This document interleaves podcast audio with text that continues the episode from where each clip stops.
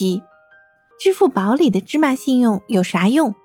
第一部分，欢迎来到小财喵的宝屋。今天呢，我们继续讲小岛经济学。在上一集的故事里啊，A 陷入了利己和利他的两难选择之中，最终 A 作为一个理性人，选择了理性自立。他决定把储蓄借给 B 和 C，约定了两个人呢，第二天必须努力织网，并且在第三天。必须归还 A 借出的本金以及支付约定的利息。仔细分析一下这个行为，我们会发现，A 向 B、C 借出储蓄的同时，要求了具体的资金使用方向，也就是织网捕鱼，明确了资金使用的时间和利息支付的方式。那这个行为呢，我们用金融术语来说，就是商业贷款。商业贷款啊，最大的特点是一般对借出的资金会约定明确的资金使用方向，而且通常是用于商业运作或者购买商业资产方面的。相对的哈，在现实生活中，除了商业贷款之外，还有消费贷款。消费贷款一般不会硬性规定我们借出去的钱的用途，或者有约定呢，也是约定用于借款人的自身消费使用的。那在这个故事里。如果 A 把鱼借给 B 和 C，并没有要求他们一定去织网，而是随便他们干嘛都行。于是啊，B 和 C 拿着借来的钱去度假、晒太阳、逍遥去了之后呢，因为他们并没有提升自己的生产力，鱼该怎么还呢？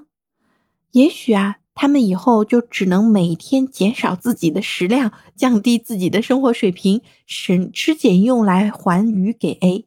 而 A 呢，也会面临一个风险，这个风险啊，就是 B 和 C 受不了这个忍饥挨饿的苦，然后呢，违约不还鱼的风险。在现实生活中啊，除了我们去银行办理的各类消费贷款之外，我们打工人最熟悉的消费贷款啊，就是信用卡。打工人说：“嗯，没有啊，我只是用信用卡提前消费啊，花了我下个月的工资而已，我并没有省吃俭用啊。”是的。所以呢，你只能不断的打工，一旦停止啊，你就必须节衣缩食来还款。说到这里呀，机智的小菜喵们发现了，这类不用于生产活动的消费贷款，与商业贷款最大的区别在于，消费贷款呢推动的是经济中的消费端，而商业贷款呢推动的是经济中的生产端。经济活动需要消费和生产都发展，才能实现社会经济的发展。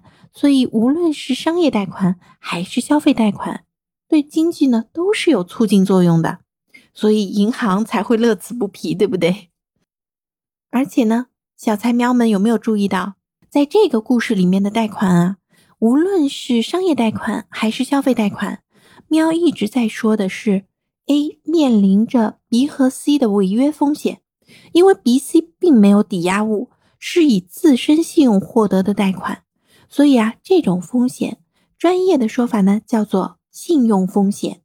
一个有信用的人，只要凭借自身信用，就可以获得大量的资金，这就是信用的价值。由此可见，信用有多重要。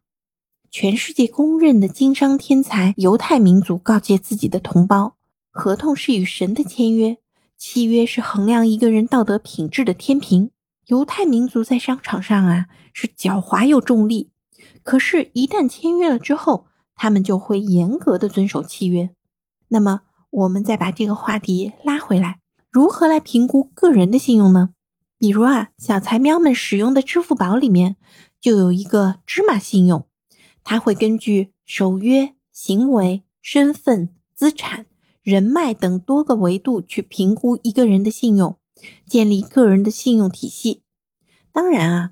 分数评估更多的权重还是在守约上，就是当我们用花呗借呗之后呢，每个月都会按时还款，这就会被记为守约。